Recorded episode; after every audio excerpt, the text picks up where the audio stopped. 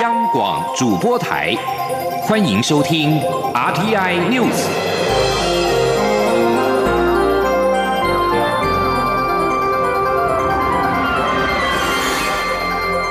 听众朋友您好，欢迎收听这节央广主播台提供给您的 RTI News，我是张顺祥。马祖日前出现大量中国的抽沙船，引发讨论。海洋委员会主委李仲威今天在立法院受访时表示，马祖位在中国的沿岸，海巡署不允许中国的抽沙船进入限制水域，将强制驱离。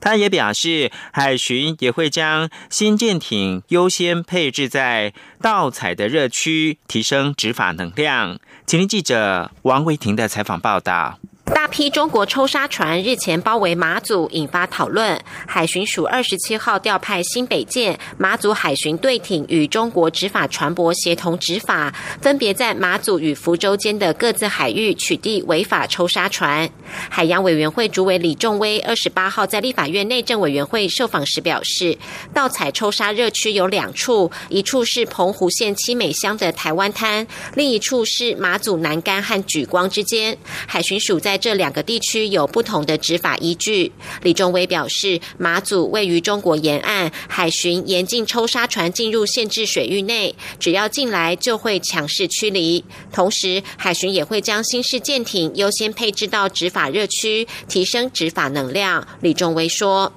呃，我们希望呢就是说，呃，在这些啊比较呃，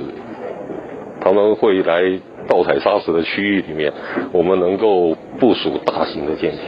让它刺海的时间能够比较长，它执法的能量比较大。那这一个部分呢，我们现在已经请舰队分署做了一个兵力的调整。所以说，我们从呃前天开始就有一千吨以上的船到这个马祖地区去执法，啊，后续我们未来会持续的呃就派遣。这个大型的舰，然后结合地区的原来的兵力，我们有效的来去做这些驱离跟制止的动作。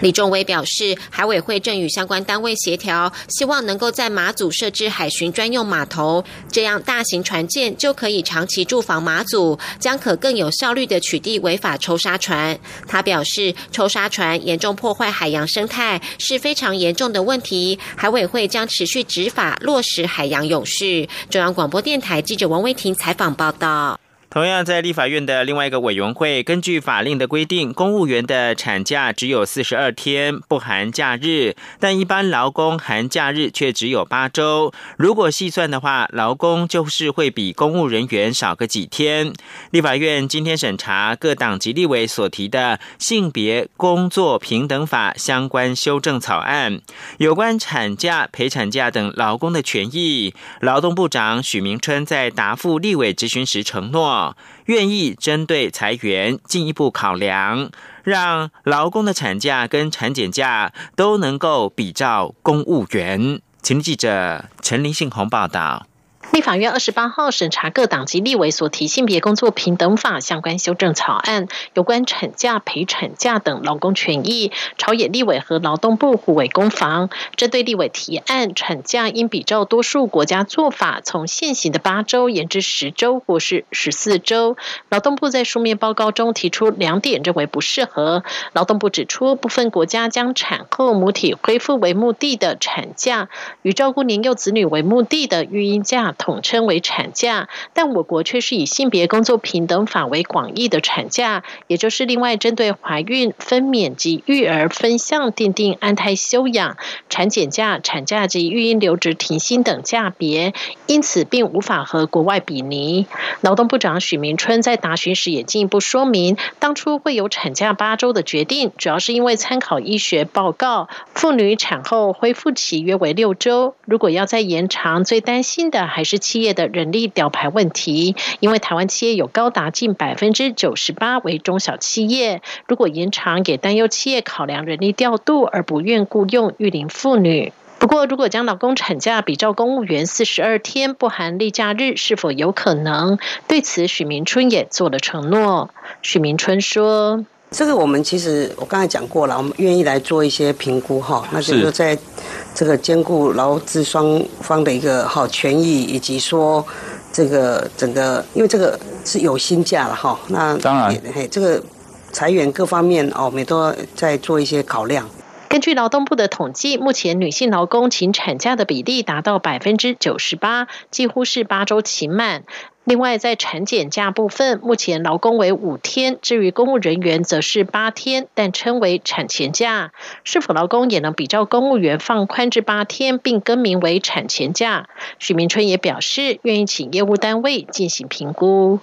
中央广播电台记者陈林信宏报道。事实上，包括了立委蒋万安等二十一人，台湾民众党的立法院党团委员高嘉瑜等二十一人，洪孟凯等十九人，以及蒋万安等十九人所提的延长产假是十四个星期。另外，立委林长佐跟许淑华还有费鸿泰等人提出的延长产假是十个星期。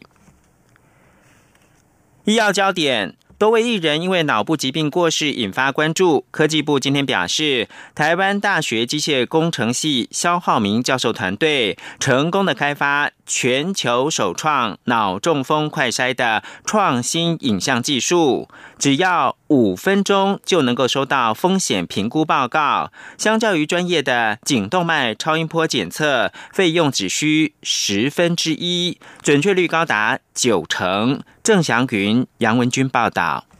将下巴靠在机台上，等待相机拍摄约二十秒，系统便会自动将影片上传至云端进行计算分析。约莫五分钟后，受测者就可以立即收到颈动脉狭窄与心律不整等风险评估报告。在科技部长期支持下，国立台湾大学机械工程系肖浩明教授团队成功开发全球首创脑中风快筛创新影像技术。关键在于脑中风先期指标之一就是颈动脉狭窄，狭窄的程度会造成血流动力学改变，进而反映于体表的脉动。透过 AI 演算模型等技术，就能看出差异。肖浩明说。而这些血流动力学改变呢，其实在病人跟呃正常人之间，它就会产生所谓的特征上的差异。那这个特征差异，其实它会反映在体表的脉动上，这样子。那如果我们能够将这些体表的脉动呢，去进行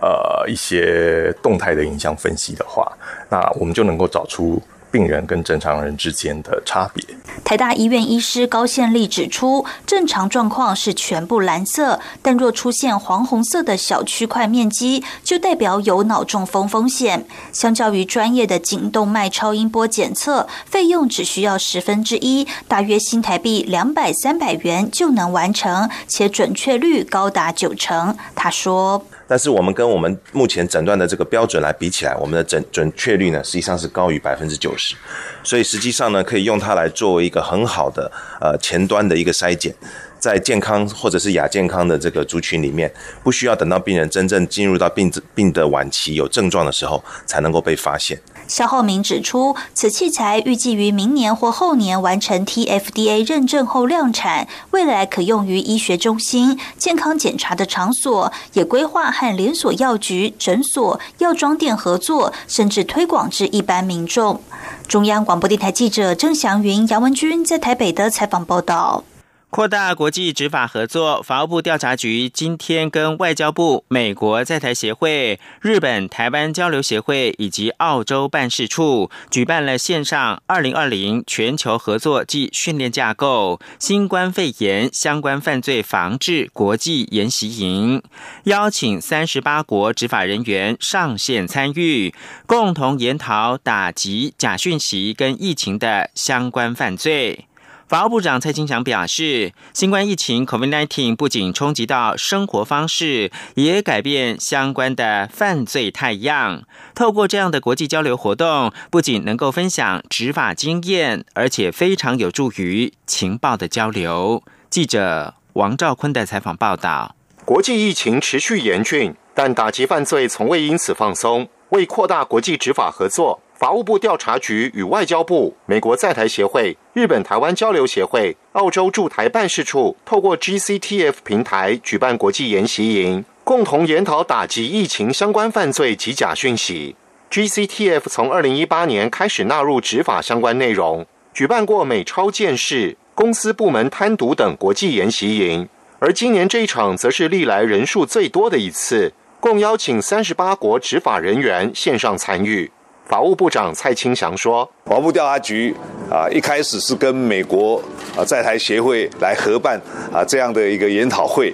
，GCTF。那后来有日本的加入，那今天呢更有澳洲的加入啊，所以这个呃全球合作及训练架构的国际会议啊越来越大。通过这样的呃一个训练营，可以彼此分享啊执法的经验。”而且情报的交换，这是非常有帮助的。调查局长吕文忠表示，与疫情相关的主要侦办内容包括口罩囤积、假口罩、假讯息等犯罪态样。目前已查扣约两亿六千万片假口罩，假讯息部分则搜爆一千四百多件。而这些具体作为，对于世界各国来说，都是重要的犯罪侦办经验。美国在台协会副处长古立言致辞时，代表美国欢迎各国与会人员。他除说明假讯息等疫情相关犯罪的跨境性已成为全球议题外，另特别介绍成功防疫的台湾模式，强调台湾不仅乐愿与世界分享防疫经验，并提供个人防护装备等产品给包括美国在内的许多国家。中央广播电台记者王兆坤台北采访报道。而在法国，疫情恐怕已经失控了。法国 COVID-19 疫情跟医院收治压力日益的严峻。世界报报道，疫情自此失去了控制。政府二十七、二十八号两天召开国防会议，知情人士表示，二十九号开始恐怕会再度的全国封城。法国第二波 COVID-19 疫情来势汹汹，二十五号单日新确诊人数飙破了五万人，再创单日的通报新高。总统马克宏跟总理卡斯特克斯二十七号开始两天接连召开两次的国防会议，与政府各部门商讨如何的对抗严峻的疫情。总统府二十七号晚间表示，马克宏法国时间二十八号晚间将宣布下一步的抗疫措施。BFT 电视台报道，政府正在讨论二十九号半夜开始进行第二度封城的可能性，预计时间持续一个月，会比先前三到五个月的封城规定宽松。消息人士表示，幼稚园跟小学应该会持续运作。高中和大学会关闭，国中则还没有决定。不过，再度封城与否将取决于总统跟总理二十八号晚间的第二轮国防会议。接着，把新闻焦点关注到美国。根据佛州大学旗下中立的美国选举计划，在二十七号的最新统计，已经有超过七千万美国选民完成了提前投票。距离十一月三号投票日还有一个星期，目前无论是邮寄投票或者是亲自投票的提前投票人数，都已经超过了二零一六年大选总投票人数的一半。由于 COVID-19 疫情，选民多希望在降低风险的情况之下投票。此外，川普跟拜登的选情日趋激烈，激出了不少选民，带动提前投票刷新纪录。从目前提前投票人数来看的话，就投票率而言，本届美国大选有可能创下一个多世纪以来的最高纪录。而美国第一夫人梅兰妮亚·川普二十七号替竞选连任的丈夫现身选战关键宾州催票，是今年来首度一个人挑大梁。梅兰妮亚大赞川普是斗士之余，也对疫情受害者表达支持。至于谁会赢得二零二零年美国总统大选呢？多家民调显示，民主党候选人拜登胜算比较高，但是准确预测过去三届大选结果被视为是饼干界章鱼哥的一间美国宾州的烘焙坊则认为，总统川普将会获胜。新闻由张顺祥编播。大家好，我是中央流行疫情指挥中心专家咨询小组委员李炳云医师。武汉肺炎是透过飞沫传染，佩戴口罩能够有效降低传染风险。尤其在出入医疗院所时，请国人务必落实防疫措施，请全程佩戴口罩，避免飞沫传染。使用过的口罩请妥善丢弃，不造成环境污染。另外提醒大家，出入医疗院所时，随时保持双手清洁，保护自己，不让病毒上升。有政府，请安心。资讯由机关署提供。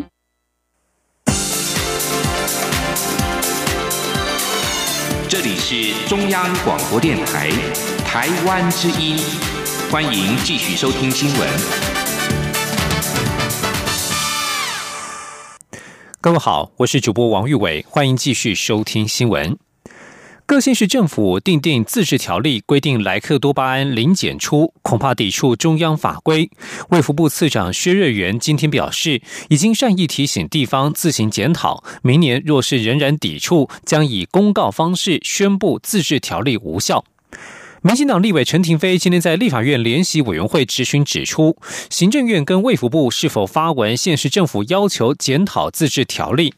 薛瑞元表示，确实有发文给各县市，依照《食品卫生安全卫生管理法》，动物用药的残留容许量是由中央主管所定定，因此地方政府与中央政府规定不符合的时候，必须检讨。由于修正的动物用药残留量是明年才上路，所以目前的零检出仍属有效。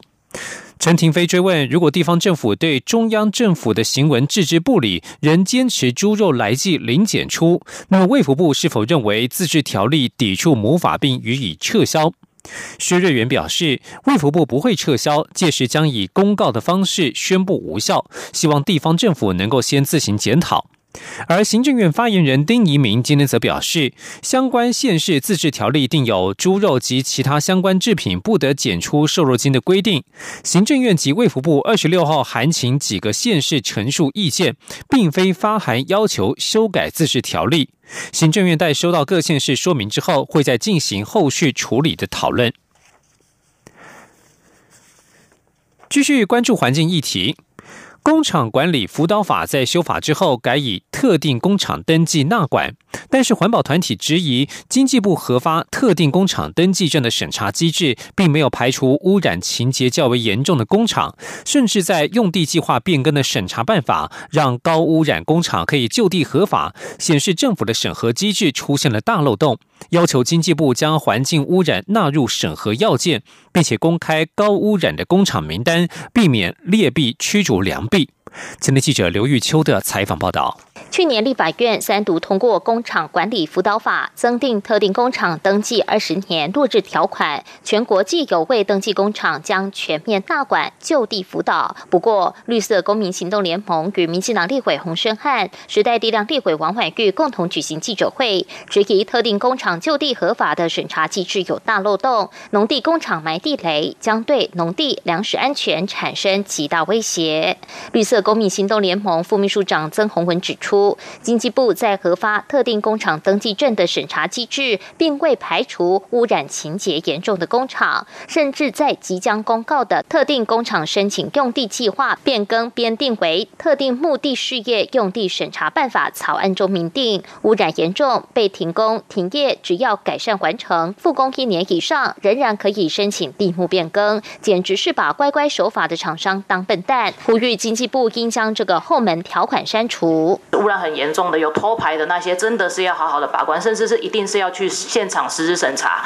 农地工厂有很多，我们必须要纳管，没有错。可是我们不能在纳管的过程之中，又制造了更多的问题。低污染都这样，然后后续一大堆中高污染，然后管不了，而且还开了一个后门，说即便你重大违规也没有关系，我们仍然可以让你做土地变更，可以就地合法。绿色公民行动联盟研究员柯前庸也点名经济部不愿公开农地工厂资料，宣称取得林登的中高污染工厂只有三百一十四家。但绿盟利用政府开放资料，却找出四百七十七家，而经济部说取得特登的中高污染工厂为零家。不过开放资料中却有两百三十八家。绿盟要求经济部公开全部的资料，米平资讯落差。绿盟呼吁经济部重新检讨农地工厂政策，并提出暂停核发特定工厂登记证给中高污染工厂。核发特定工厂登记证的过程必须纳入污染记录与实际污染状况，删除放任重大违规工厂就地合法的法规，公开取得零登以及未登记的中高污染工厂名单四大诉求。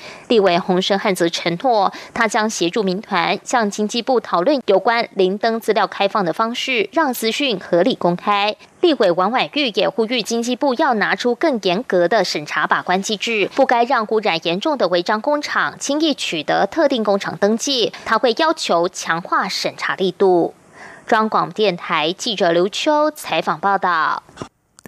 继续关注的是文教消息。文策院成立一年多以来，外界期待能够对国内文化内容产业有所注意。不过，今年因为疫情冲击，到九月底为止，预算的执行率只有两成。文化部长李永德表示，两成的执行率确实过低。未来文化部会与文策院讨论，希望让资源做更有效的整合。前天央广记者江昭伦的采访报道。立法院教育文化委员会二十八号邀请文化部长李永德，针对文化部督导的相关附属机关一百一十年度预算编列情形进行报告。立委林英华指出，文策院今年到九月底，新台币十一亿元的年度预算只有支出约两亿，预算执行率仅两成，而且两亿多当中有一亿五千万是用于文化部移转的奖补助业务。虽然他理解是因为受到疫情冲击，但仍然偏低，且明年国际疫情也未必能趋缓，文策院有必要就预算分配做一些调整。立委张廖万金也质疑文策院助攻文化内容产业成效欠佳。以电影产业为例，文化部影视局的国片辅导金一年可支持约二十五件电影计划，但文策院成立一年多，协助电影产业投融资只有十四件，代表即使有拿到辅导金的国片，也未必能获得投融资。另外，国发基金预算近年加强投资文创产业实施方案成效，每年累计投资仍然只有约十亿左右，没有太多成长，似乎也没有对电影产业发挥多大的帮助。对于文策院预算执行率过低，文化部长李永德坦言有必要改进，也强调文策院的资源并非独立存在，还是应该与文化部各项预算做系统性的整合，积极协助影视文化内容产业发展。李永德说：“呃，百分之二十真的是很低了哈。”因为设立文策院的目的，而且编列预算的目的，当然就是要帮助我们产业界嘛，哈。那么，那我来担任这个工作之后，我初步的了解，我认为可能还有很多的现在的制度哈，还有跟业界的一些这个网络的连接哈。那么，甚至说在所有的这个文社院的文化企业文化里面，要怎么样从市场产业的角度来思考，我觉得这个东西还有很大的一些进步空间的，所以我们会跟文策院共同来讨论。而且同时，另外呢，其实文化部的文策院的资源，它也不能够独立而存在啊。其实跟文化跟文化部本身有，包括影视局啊，是甚至文创司哈，很多地方都还必须要检讨。所以未来我可能会会会有比较具体的规划，比如说影视音的部分，到底。预算在哪里？就比较清楚。比如出版的部分，啊，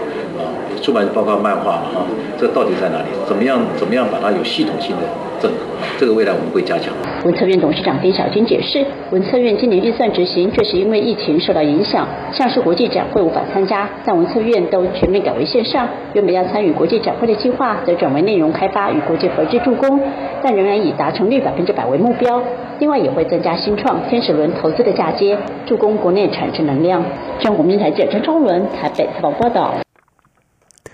因为疫情受阻的还有台湾青年的海外服务，教育部青年发展署举办座谈会，邀请国际慈善文教协会、缅甸华文教育服务团等三个组织，向二十三个推动海外志工的非政府组织分享，如何在疫情时代透过网络开启新的海外服务面向。前天记者陈国维的采访报道。国际慈善文教协会缅甸华文教育服务团队在今年寒假疫情尚未大爆发时，前往缅甸的博爱中小学进行华语文课程教学，并募集绘本、小说等图书送到当地，协助推动阅读教育。青年署科长戴林矮表示，缅甸华文教育服务团在疫情爆发后，利用线上方式持续培训当地教师，而且在缅甸学校停课后，配合当地政府政策，分段分流授课，并开发教材。他们比较着重于跟缅甸的侨校服务，所以他们主要是培训当地的华语教师。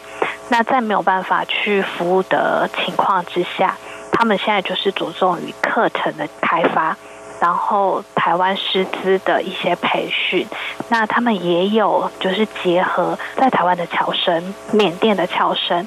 那共同来编撰这样相关的一些素材，那希望可以在恢复服务之后。能够无缝接轨，那提供缅甸他们更好的华语教学服务。台湾维克公益行动协会则分享，他们推动数位伴读，协助国外受扶助的孩子进行课程外的学习，同时倾听他们的心生，适时给予鼓励与帮忙，并透过拍摄微电影等方式记录当地的美好。另外，国际合作发展基金会的驻地志工，借由居家办公、远距资商等方式进行服务，向尼加拉瓜英语教学志工协。助翻译英语教材、编辑教案，贝里斯语言治疗志工则以电话访谈和电邮往来提供咨商服务。戴林矮说：“依目前全球疫情看来，要在明年寒假恢复实体海外服务仍有难度，所以透过举办青年海外志工推动组织交流座谈会，希望让相关组织了解如何透过各种多元的线上服务和国外的学校与团体保持联系。”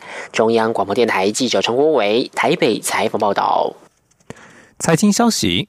台积电撑起台湾的经济，外界期盼台湾能够有下一座经济护国神山。学者今天建议，可从两大路径着手。首先，可鼓励半导体大厂采用本土供应链的材料设备，帮助台厂茁壮；而另外一方面，也要将半导体 ICT 实力应用在传统产业等其他领域，例如智慧医疗、智慧机械，甚至是智慧农业，这些都有机会撑起台湾的经济。今天，央广记者谢嘉欣的采访报道。台积电常年来以先进制程优势独霸全球，被外界誉为台湾经济的护国神山。近期外界也持续讨论下一座护国神山在哪里。广达董事长林百里就点名智慧医疗具有巨大潜力。中经院副院长王健全二十八号指出，台湾产业 M 型化发展，以台积电为首的半导体 ICT 产业为经济命脉，要找下一个台积电，可从两大方向着手。王建全表示，